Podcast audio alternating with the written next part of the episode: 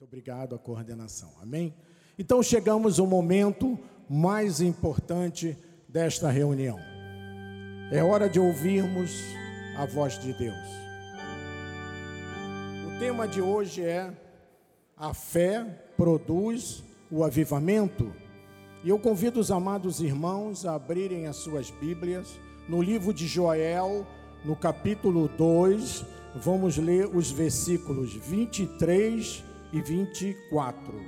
Joel, capítulo 2, versículos 23 e 24. Enquanto os irmãos abrem as suas Bíblias, eu quero aproveitar esse pequeno intervalozinho, esse tempo, para agradecer primeiro a Deus por ele me permitir estar aqui neste altar, mas também ao nosso apóstolo Miguel Ângelo, que me fez esse convite para representá-lo aqui neste dia e neste local. Muito obrigado, apóstolo, pelo seu carinho, pela sua confiança. Sempre é um motivo de muita alegria poder compartilhar a palavra de Deus. Estendo também a sua esposa, a doutora Rosana, a família apostólica. Temos aqui o nosso bispo nacional, bispo Sérgio, a minha esposa que já nos falamos. E agradecer àqueles que estão participando. Nós temos aqui o nosso operador de som, Rodolfo, o nosso querido Joás, no Data Show, lá em cima o nosso bispo Zé Carlos, nas mídias sociais, nosso bispo administrador, bispo Mussalã, os nossos intérpretes, inglês, espanhol e italiano e libras. Muito obrigado a todos que estão participando deste culto neste momento. Então diz assim a palavra do Senhor. Alegrai-vos, pois, filhos de Sião, regozijai-vos no Senhor, vosso Deus, porque ele vos dará em justa medida a chuva, fará descer, como outrora, a chuva temporã e seródia. As eiras se encherão de trigo e os lagares transbordarão de vinho e de óleo. Este é o avivamento de Deus. Amém? Oremos ao Senhor. Que esta palavra abençoe todos os corações. Senhor Jesus Cristo, Deus único e verdadeiro, Deus predestinador.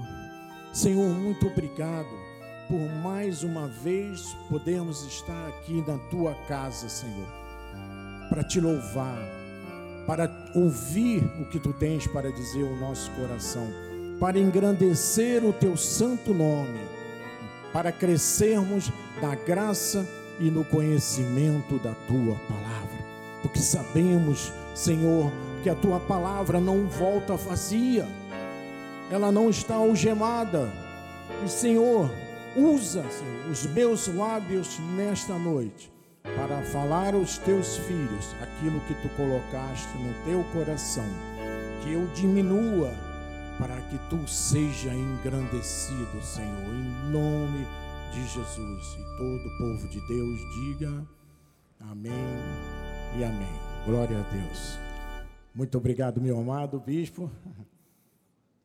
Nosso bispo aqui, eu, né, fizemos aí uma investida no nosso órgão para melhorar né, o seu rendimento. Em breve ele já vai estar aqui, já tocando aí no nosso órgão maravilhoso, né, esse órgão holandês. E o bispo é que cuida dele, com muito carinho. E há muitos anos, né, bispo? Há mais de 30 anos.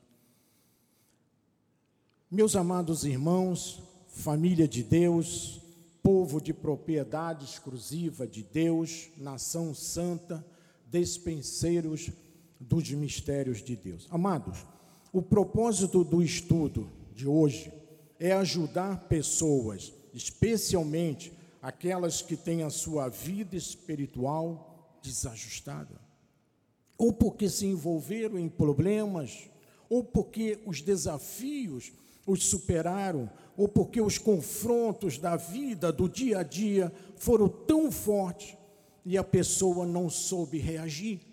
E em função disso, esta pessoa está sofrendo. Amados, este ano é o ano do avivamento na vida do povo de Deus, amado, em especial no nosso ministério.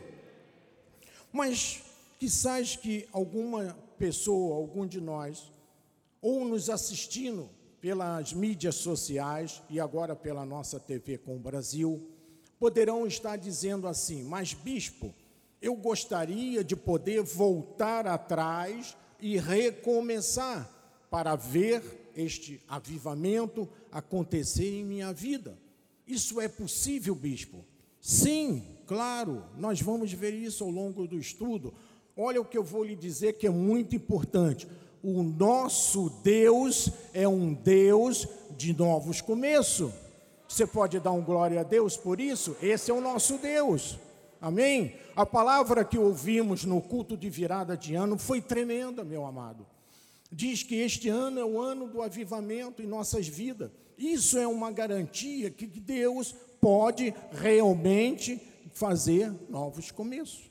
E olha o que ele diz através do Salmo 145, versículo 14. Ele diz algo importante, ele diz assim: "O Senhor sustenta os que vacilam". Veja, o Senhor sustenta, ele não deixa de lado, ele não larga no caminho da estrada, não, ele sustenta e mais, ele apruma todos os prostrados. Olha o que Deus faz na vida de um cristão. Ele sustém e apruma a vida dos que vacilam e daqueles que, que estão prostrados. Ele não joga a pessoa na sarjeta. Eu pedi o Joás para colocar uma foto. Ah, está aqui. Veja, esse pilar todo torto. É assim a vida de uma pessoa que está longe de Deus. Mas Deus, na sua, no seu poder, ele transforma, ele apruma, como ele disse, a vida do prostrado. Agora coloca um, uma foto aí, está vendo esse, essa coluna? Totalmente aprumada. É isso que Deus faz na prática, na vida das pessoas.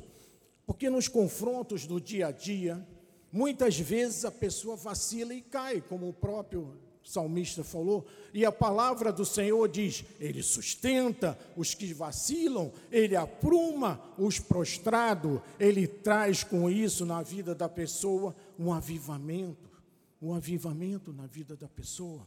Portanto, hoje nós vamos estudar junto, falar de três ensinamentos de Deus, está na Sua palavra, para um novo começo, para um recomeço de vida espiritual para essas pessoas que caíram ou estão prostradas.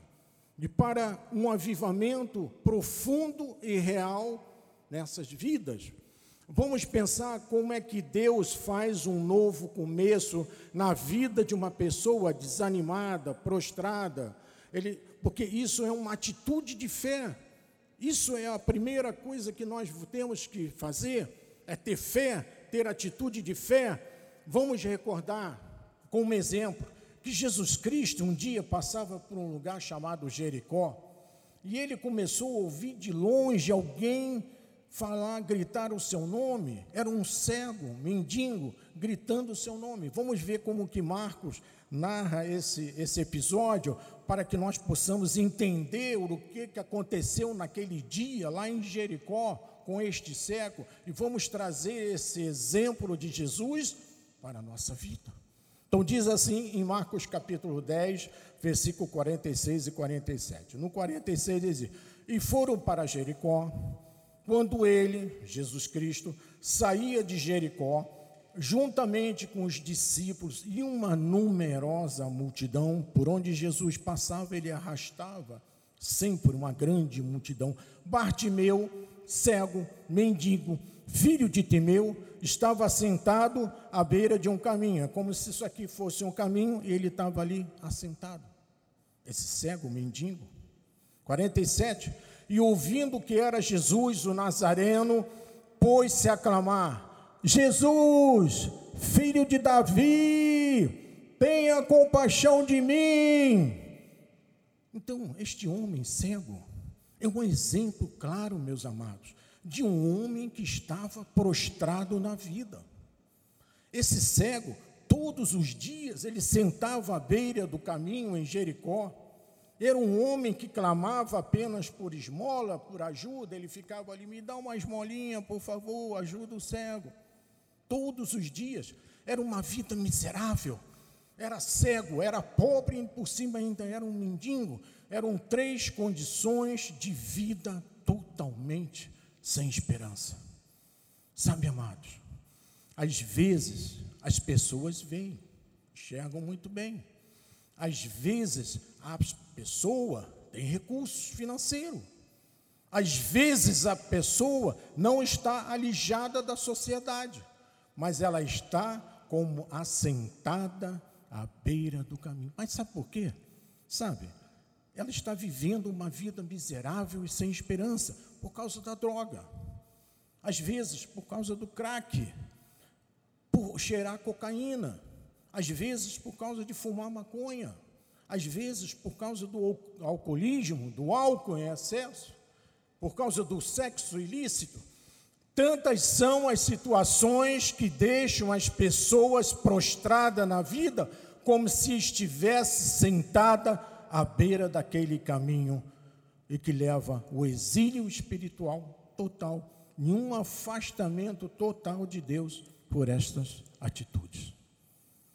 Mas este cego ouviu dizer que Jesus iria passar por Jericó. E ele teve uma atitude de fé. Ele disse: Hoje é a minha grande chance. Não vou perder esta oportunidade Hoje eu posso ter um novo começo de vida. E ele começou a gritar: Jesus, filho de Davi, tem compaixão de mim. Simplesmente ele gritou, ele pediu socorro, ele clamou, ele gritou alto, ele disse: Hoje é o dia de um novo começo na minha vida. Eu sei, amado, que algumas pessoas estão nessa noite clamando, gritando por Jesus. Eu quero ter a minha vida renovada. Eu preciso de um milagre na minha vida. Eu quero ver esse avivamento em minha vida. Estão clamando, estão gritando. Que sais alguém que está nos assistindo pelas mídias sociais ou pela TV com o Brasil, que está com o seu peito sufocado, com a garganta apertada, dizendo: hoje é a minha chance de sair dessa situação. Não vou perder essa oportunidade. Já perdi muitas oportunidades na minha vida, no passado. Eu sinto que Jesus está aqui neste lugar. Amém? Como lá em Jericó. Vamos então ao primeiro ensinamento de Deus, da palavra de Deus. Aproveite o momento e as oportunidades. Então, por que que isto é um segredo de Deus? Porque muitas vezes as pessoas procrastinam. O nosso apóstolo já ensinou isso à igreja várias vezes. As pessoas adiam, levam para mais adiante as suas decisões. Isso é muito perigoso. Procrastinação é perigoso, amado. Há coisas que, quando a oportunidade chega na nossa mão, quando chega a chance nas tuas mãos, você tem que dizer: é agora ou nunca. Essa tem que ser a nossa postura, a nossa atitude, como fez Bartimeu, ele disse: Hoje é minha chance. Amado, quando Deus faz alguma coisa importante chegar às tuas mãos, você tem que agarrar com fervor e com ousadia. Você tem que vibrar por essa decisão de Deus na sua vida, amado. É a chance da tua vida. Não podemos procrastinar mais. As coisas é como a fé, temos que ter fé nesse momento. Portanto, aproveita o momento, aproveita a oportunidade, é agora ou nunca. Vocês estão entendendo, amado? A analogia do que se passou com Bartimeu e a vida de algumas pessoas hoje. Ele estava sempre no mesmo lugar, sentado. Ele continuava estendendo a mão todos os dias. Ele continuava vivendo uma vida miserável. Mas certo dia, a sua oportunidade chegou. E ele disse: Se eu clamar, se eu clamar, se eu tiver uma atitude de fé, a minha vida irá mudar. Ele entendeu que a oportunidade não se perde, amado. Não se perde, não se perde. Muitas pessoas não souberam aproveitar os seus momentos. Há pessoas que não se formaram porque procrastinaram. adiar os seus estudos, não, deixa para daqui a dois anos. Não tem mais, agora dizem, não tem mais possibilidade. Tem sim. Você pode voltar a estudar, a fazer uma faculdade. Algumas procrastinaram em pedir perdão a alguém que o magoou, procrastinaram em tomar uma atitude séria na vida, procrastinaram em adiar os seus projetos de vida, adiar os seus sonhos juntos. Procrastinação é um fenômeno terrível, amado. Terrível, perigoso. Nós temos que vencer isso. Hoje é o momento, hoje é o dia, nesta quarta-feira, hoje é a tua chance, é o dia do avivamento em tua vida. Nós estamos reunidos aqui em nome de Jesus Cristo, neste lugar. Foi Deus que preparou essa reunião desde antes da fundação do mundo. Não adie mais, não adie mais. Talvez alguém diga assim, mas bispo, eu vou começar a seguir Jesus, mas quando eu estiver preparado. Talvez alguém tenha dito assim, quando eu estiver capacitado, ou quando eu deixar de fumar, quando eu deixar de beber, quando eu tiver uma nova posição social, aí eu vou seguir a Jesus, aí eu vou seguir a Jesus. Não. Não, amado, não. Todos nós estamos aqui hoje, estamos prontos para uma grande mudança de vida, para um grande avivamento, como foi anunciado pelo nosso apóstolo, como foi profetizado por ele no dia 31. Chegou a nossa grande oportunidade, vamos deixar passar? Não, Jesus está aqui nesse dia, você está pronto, meu amado? Você tem que compreender os benefícios da fé. Você não pode mais adiar. É hoje, é hoje, igreja do Senhor. É hoje o dia de você receber Jesus como seu Senhor, se ainda não fez. Submeta-se a Deus. Não procrastine mais. Não crie desculpas. Porque você não pode continuar vivendo uma vida alheia a Deus. Veja o que diz Jó, capítulo 9, versículo 25. É um alerta que Jó faz. Ele diz assim: Os meus dias foram mais velozes do que um corredor. Fugiram e não viram felicidade. Há muitas pessoas que podem estar aqui nesta noite ou nos assistindo pela televisão ou pelas mídias sociais, que estão dizendo exatamente o que o João acabou de dizer os meus dias fugiram, bispo. Fugiram do meu controle. Foram mais velozes do que um corredor. De repente você acorda, já tenho 50 anos. Ou então já tenho 60, já tenho 70 anos. Eu estou com 68 anos. Vou fazer 69 agora em junho. 48 anos junto com a minha esposa, no casamento, no matrimônio. Eu estou com Jesus há 44 anos, meu amado. E você diz assim: ainda ontem eu era um adolescente, ainda ontem eu era uma criança, e os dias foram velozes como um corredor, e às vezes os dias fogem de tal maneira do nosso controle, como diz Jó, que a pessoa nunca pôde desfrutar de felicidade. Os dias fogem. A vida passa rápido. Você viu como passou 2021? Passou voando. Corre, a vida corre, meus amados. A vida é, é mais veloz do que um corredor. Jó tinha razão, tem razão. Então, este momento é um momento, amados, é o que o mundo te oferece para gerar felicidade aí fora. Nada. O mundo Aion não serve, é o mundo da perdição. E as pessoas que não têm Jesus Cristo não têm esse tipo de compreensão que nós estamos tendo aqui junto. Elas bebem, elas fumam, elas dançam, elas adulteram, elas roubam, elas mentem, mas a pessoa acha que isso tudo é normal. Mas isso é normal. A sociedade atual aceita isso tudo, isso é tranquilo. Mas só que fumando, bebendo, dançando, a vida está passando. E está passando rápido, como um corredor veloz. E as tantas, ela acorda e vê que a vida passou.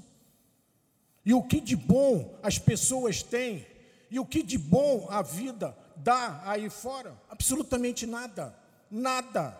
Nada. Mas hoje há chance para essa pessoa. Chegou exatamente como chegou para aquele cego Bartimeu, dois mil anos atrás, lá naquela cidade de Jericó. Ele estava dizendo: ajuda-me, pedindo esmola à beira de um caminho empoeirado, deserto, cheio de coisas erradas, ruins. E alguém lhe disse: Olha, ceguinho, vai passar aí Jesus Cristo, o Mestre, vai passar aí. Então ele logo falou: Senhor, filho de Davi, tenha misericórdia de mim, tenha misericórdia de mim. Era a chance dele, porque ele pensou assim: a minha vida está passando e eu continuo um miserável, um mendigo. Amado, não aceite, não aceite isso na sua vida nunca. Como é bom acordar pela manhã e dizer: Uau, estou vivo. Jó capítulo 8, versículo 9, ele diz outra coisa muito importante. Ele diz assim: Porque nós somos de ontem e nada sabemos, porquanto nossos dias sobre a terra são como sombra. O que Jó está querendo dizer com essa palavra estranha? É que a vida de uma pessoa só pode ser garantida até hoje. Até hoje, nós somos de ontem. Pensa uma coisa: até ontem você soube exatamente o que foi sua vida, o que você comeu, aonde você trabalhou, aonde você esteve, com quem você conversou, você sabe tudo. Até ontem. E hoje? E amanhã? Ele diz que é como uma sombra. Não sabemos. Jó diz: não sabemos. E o amanhã pertence a Deus, meu amado. Graças a Deus que nós temos esse Deus que nos guia, que nos orienta que nos protege. Então, a chance, o momento de uma grande mudança na vida da pessoa, de gerar uma nova perspectiva de vida, chegou hoje.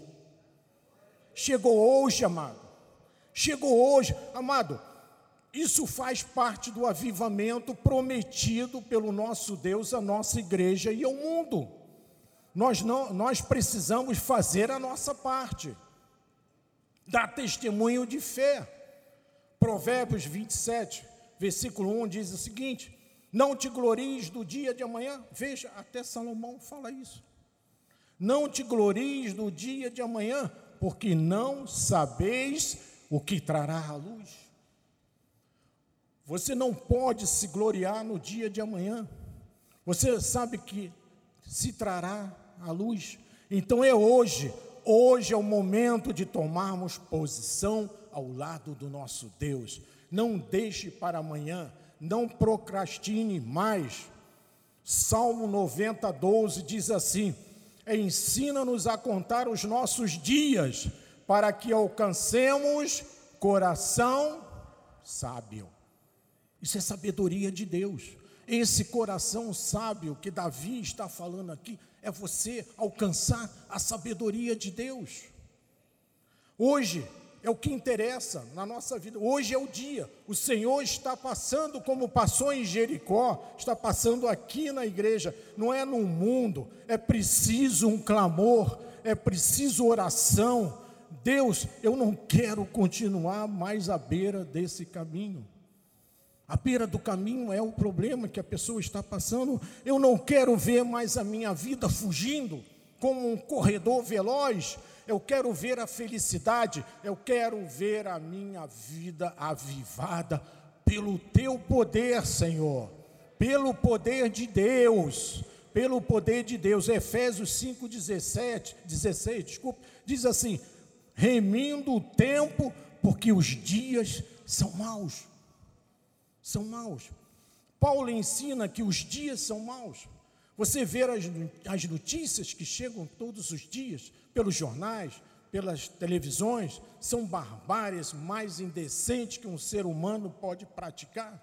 Prostituição, pedofilia, filhos matando pais, pais molestando as suas próprias filhas, corrupção, Covid, mentira todos os dias. Então, nós estamos entendendo Não podemos perder a oportunidade, amém?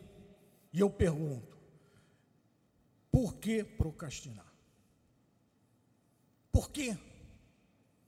Por que você vai adiar a tua felicidade? Filipenses 3,3 diz assim: Irmãos, quanto a mim, não julgo havê-lo alcançado, mas uma coisa eu faço. Paulo tinha certeza do que ele ia fazer. Ele diz: esquecendo-me das coisas que para trás ficam e avançando, avançando, não é dando para trás, é avançando para as que diante de mim estão. Essa é a orientação de Paulo. Paulo nos ensina que devemos avançar sempre, olhar sempre para frente, esquecer das coisas que ficaram para trás, elas não voltam mais. O tempo é de avivamento em nossa vida. Segundo o ensinamento de Deus, não tenha medo da vida com um novo começo, não tenha medo. Hoje é o dia da fé, hoje é o dia da certeza, hoje é o dia da convicção na sua vida. Deus está no controle da nossa vida, amado. Não tenha medo de um novo começo, não. Porque o medo paralisa o potencial de vida que cada um de nós tem. O medo é o inimigo número um da fé. O inimigo número um da fé é o medo. Não pode não seja uma pessoa medrosa. Se Deus te chama para um novo começo, aceita. É o Senhor que está te chamando. Não seja cético em dizer: ah, minha vida já se foi, eu não vou conseguir nada. Não diga isso, amado. Não diga isso, amado. A fé nos faz esperar o melhor de Deus. Você crê nisso, amado? É a fé.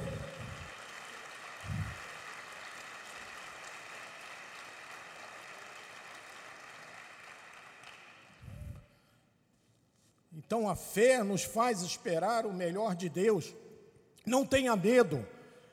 Há pessoas que têm medo do novo, têm medo de um novo começo, têm medo de recomeçar a sua vida, porque acham que as pessoas vão reprová-las. Veja o exemplo de Bartimeu.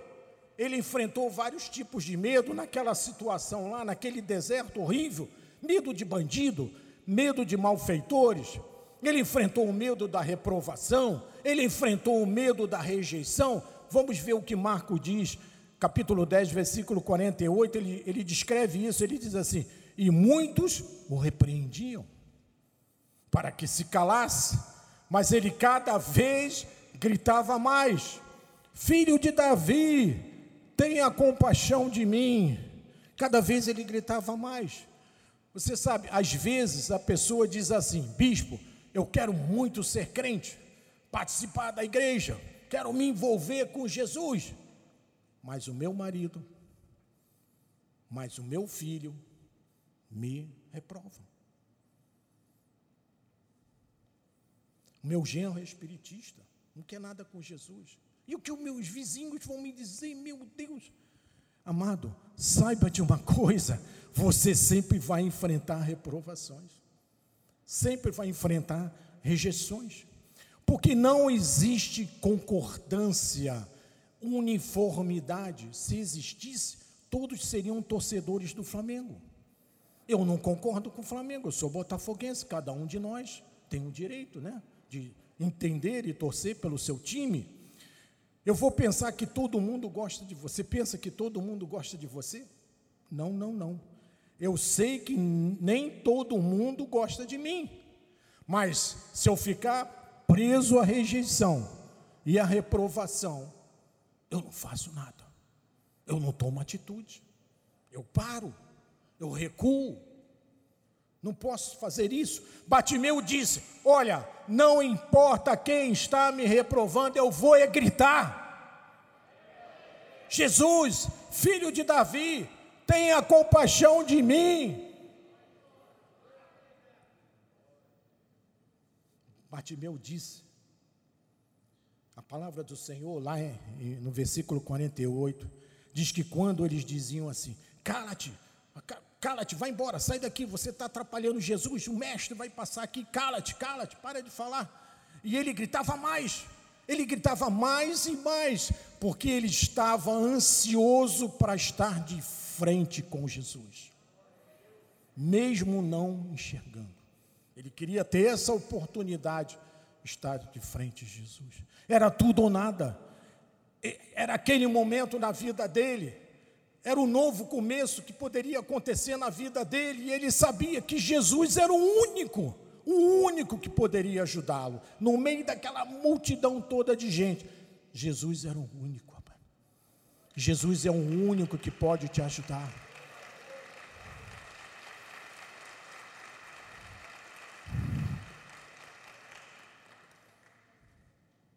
Jesus é o único, amado. Nosso apóstolo já nos ensinou algumas vezes que espiritismo não ajuda. Idolatria romana não serve. Que as cartas complicam a vida das pessoas. O mapa astral é uma ilusão. As rezas, imagem, os escapulários, tudo isso tem origem no mal. É Jesus. É Jesus é o único. Ele é o único caminho, ele é a verdade, ele é a vida, ele é o caminho. E Batimeu sabia disso, mesmo sem enxergar, ele sabia disso. Então, Batimeu sabia que enquanto todos diziam: cala-te aí, cego, fica quieto, cala-te, cala-te, cala-te, ele precisava reagir. Ele estava inconformado com a sua cegueira, com a sua mendicância, e por estar todos os dias assentado na beira daquele caminho sujo, empoeirado, ensolarado, alijado da sociedade. Você sabe de uma coisa, meu amado? Todas as pessoas que impedem uma manifestação de fé, como aquela gente chegava lá, cara de cara de sai daí, sendo usada pelo diabo. Está sendo usado pelo diabo. Você sabe que muitas vezes, muitas vezes a pessoa quer vir à igreja e o próprio marido impede. Ah, permitiria se a esposa fosse com ele numa boate dançar, mas na igreja não. Ainda mais na igreja daquele português lá, não, não vai não, não vai não. Às vezes são os pais que impedem os filhos de seguir uma carreira espiritual. Nós sabemos que todas as pessoas que rejeitam, que reprovam, que diz cala-te, cala-te, estão sendo usadas pelo inimigo. O inimigo quer que você perca as oportunidades da fé, amado. Mas não aceite isso. Mas você não pode permitir isso na sua vida. A pessoa diz: cala-te, cala-te, não vá à igreja, cala-te, não lê a Bíblia, Cala-te, não dizima na igreja. Cala-te, não vai às reuniões de oração com o bispo André às segunda-feira, às sete e meia da noite. Cala-te. Mas, meus amados, Deus está interessado em cada um de nós. Cada um de nós, meu amado, que está aqui, que está nos assistindo pelas mídias sociais, que está nos assistindo pela, com o Brasil, os meus amados, Deus está interessado em cada um. Quem quer que você fique calado e aceite calado os problemas da vida é o diabo. Não tenha medo de um novo começo, de um grande avivamento na sua vida. Não tenha medo. Bartimeu estava inconformado, ele teve determinação, ele não aceitou viver por cauda. A turma dizia, cala-te. Ele dizia, ah, é?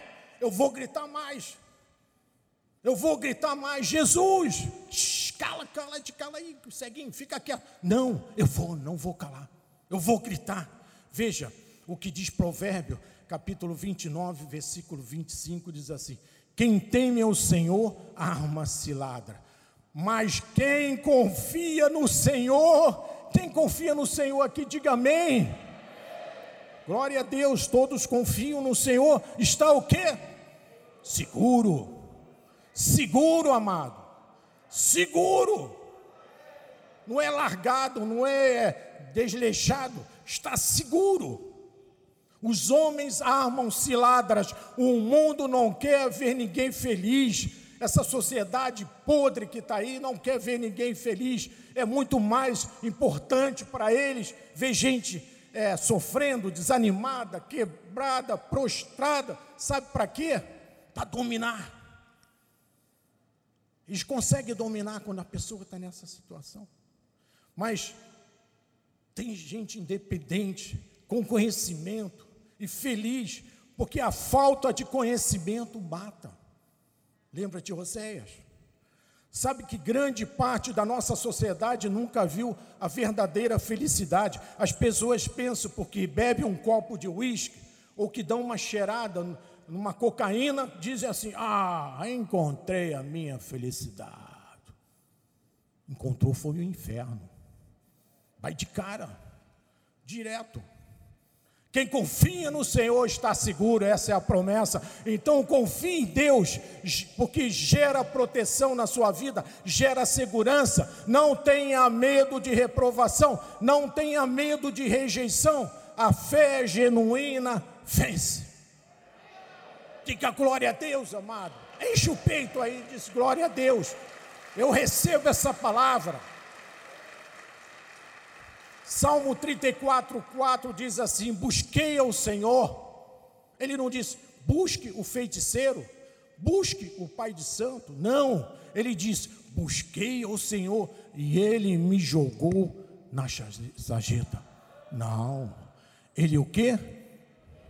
Me acolheu, livrou-me de todos os meus temores. Busque tão somente ao Senhor com todas as tuas forças, e Ele te acolherá nos seus braços fortes, da sua mão poderosa estendida, e te livrará dos teus temores, das tuas preocupações, das tuas ansiedades. A fé genuína sempre vence, mais uma vez eu vou dizer isso, sempre vence.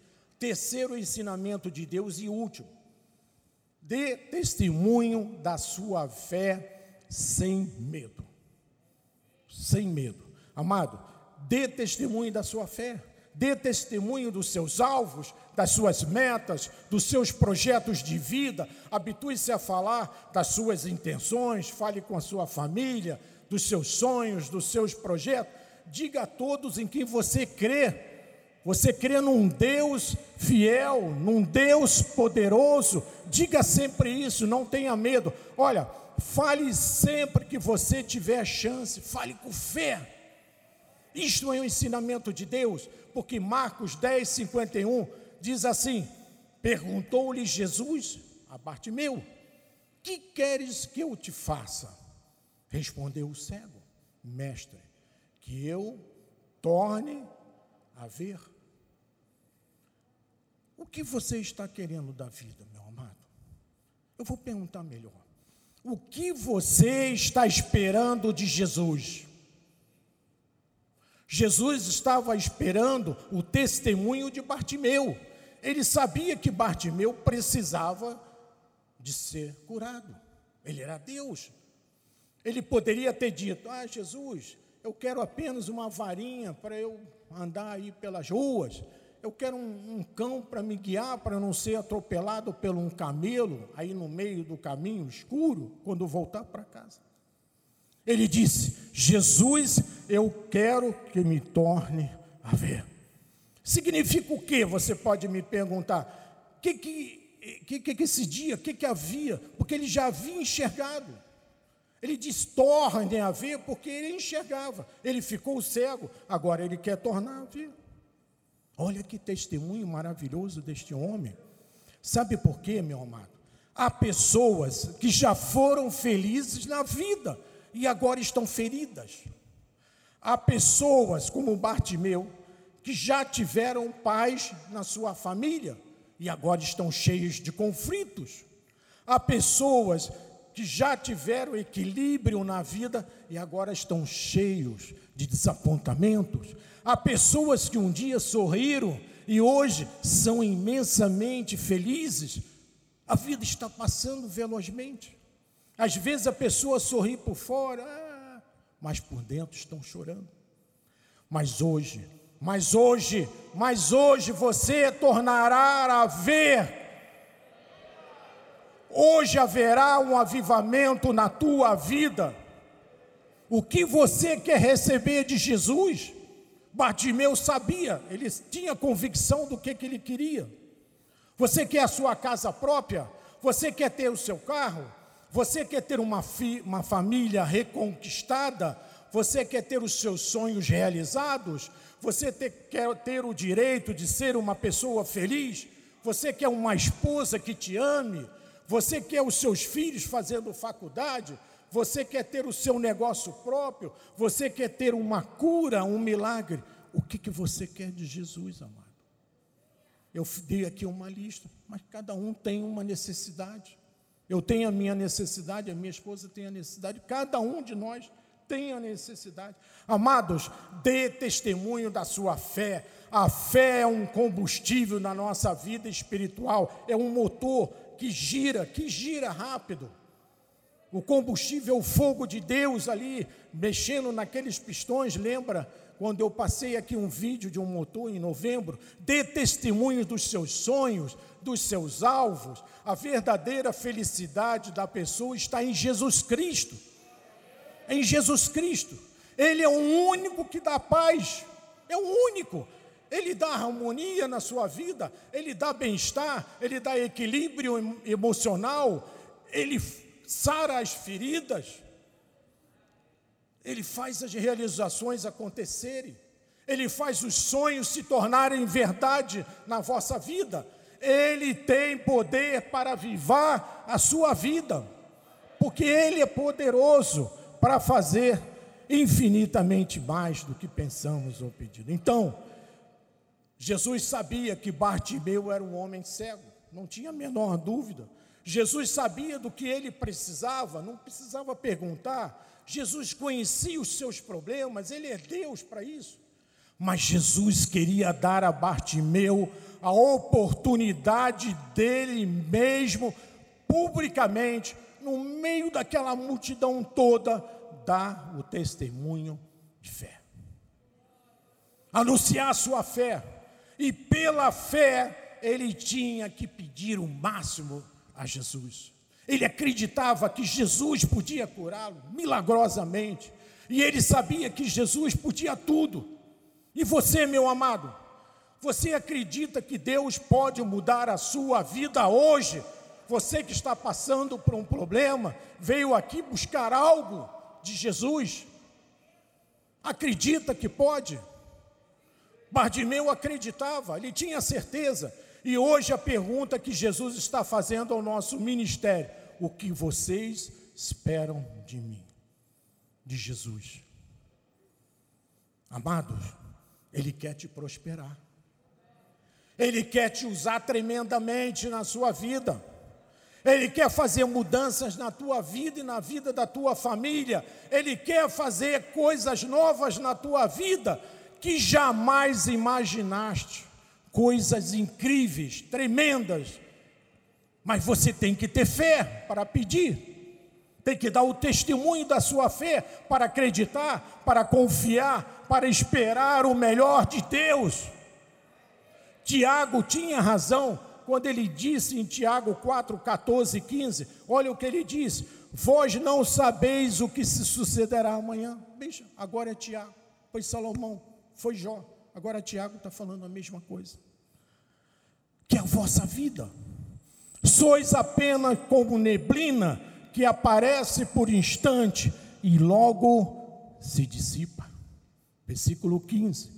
Em vez disso, deveis dizer: se o Senhor quiser, essa é a vontade de Deus na sua vida, você tem que dizer assim: Deus, se tu quiseres que eu faça isso, eu vou fazer. Nós só viveremos como também faremos isto ou aquilo. Isto ou aquilo é a determinação de Deus.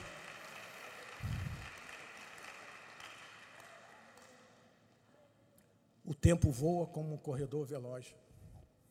Felizmente, o tempo é o inimigo número um do pastor. Amado, quando Deus quer alguma coisa na vida de alguém, na tua vida, isso é o resultado da manifestação da fé. O que você quer, o que você deseja, o que você espera de Jesus, porque ser crente não é ficar aí aos tapas com demônios, sai de mim, tira de mim, não é isso que o povo aí fora fica fazendo. É muito mais do que isso. É viver uma vida por cabeça, é viver uma vida real e de felicidade. Efésios 3:20 diz: "Ora, aquele que é poderoso para fazer infinitamente mais do que tudo quanto pedimos ou pensamos, conforme o seu poder, é no poder de Deus que opera em nós, em mim, em você, naquele que está assistindo aí, em algum lugar desse mundo. Deus é soberano, amado. Deus é fiel. Deus é poderoso. Mas, bispo, por que, que eu tenho que dar testemunho do meu, da minha fé? Eu vou te responder com Hebreus, capítulo 11, versículo 6. É, que ele diz assim: de fato, veja, é, um, é algo concreto, é um, algo, algo determinado. Ele diz: sem fé. Então eu tenho que dar o testemunho da minha fé. Porque ele diz: sem fé é impossível agradar a Deus.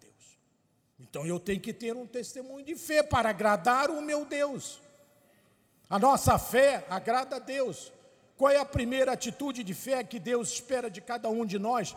É que nós estejamos unidos na igreja, que você faça diferença na igreja, que você faça parte da igreja. Esta é a primeira atitude. A segunda atitude é que você não tenha vergonha do evangelho. Paulo diz que é o poder de Deus. O nosso testemunho de pertencermos à igreja, de sermos da família de Deus, de termos uma doutrina, de estarmos em aliança com Deus, de estarmos sobre o manto apostólico desta igreja, você tem uma nova identidade. Você é um crente. Porque Jesus, e só Ele, tem poder de mudar qualquer coisa na sua vida. Amém? Versículo 10, 52 diz: Então Jesus lhe disse: Vai, a tua fé te salvou. Veja, a fé de Bartimeu é que salvou ele. E o que ele fez? Imediatamente tornou a ver. E foi embora. Foi isso que ele fez? Não, ele não ele ficou tão feliz com essa nova oportunidade de vida que ele fazia o quê? Ele seguia Jesus estrada fora. Amado, nós temos sempre que seguir Jesus estrada fora, como fez Bartimeu. E para terminar, Isaías capítulo 43, versículo 19, que diz assim: Eis que faço coisa nova. Você está esperando coisa nova? Ele está dizendo aqui que Deus faz coisas novas, avivamento, que está saindo à luz, porventura, não percebeis, igreja. Eis que porei um caminho no deserto e rios no ermo num lugar que não tem nada, não tem vida. Creia que Deus é poderoso para te levantar e te sustentar, para te colocar um rio nesse deserto que você está passando. Isso é fé. Isso é fé. Dê um passo de fé agora, amado. Diga, eu não vou mais procrastinar. Diga assim, não vou mais procrastinar, não vou mais adiar as minhas decisões.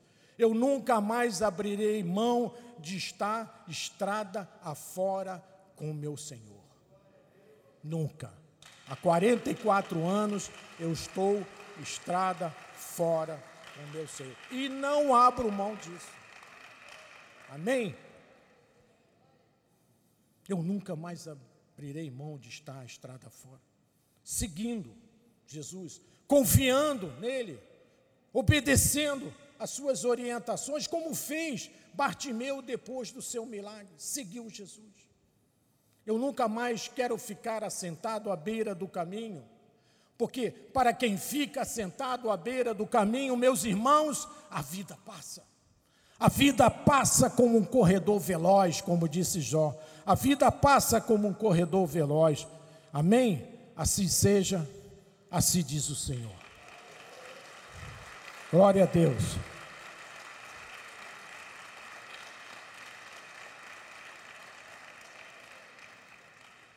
Baixe a sua cabeça, vamos orar. Senhor Jesus Cristo, muito obrigado, Senhor, pelos teus ensinamentos. Senhor, nós nunca mais vamos procrastinar. Nós sempre estaremos te seguindo estrada fora, crendo, acreditando no milagre, acreditando que tu podes mover as águas nas nossa vida. Recebemos de ti, Senhor, um milagre, a cura, um milagre financeiro, portas abertas. Senhor, se tem algum filho teu aqui sentado ou nos assistindo pelas mídias sociais ou pela TV com o Brasil, Senhor, que está sentado na beira do caminho, alijado da sociedade, passando uma dificuldade grande. Tu és poderoso, Deus.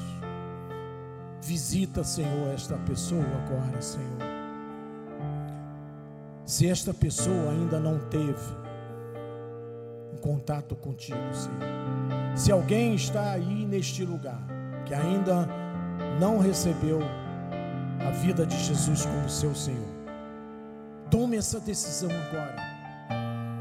Mesmo que você esteja sozinho aí nesse canto desse quarto, esteja aí sentado nesse sofá e diz: Eu quero receber Jesus na minha vida.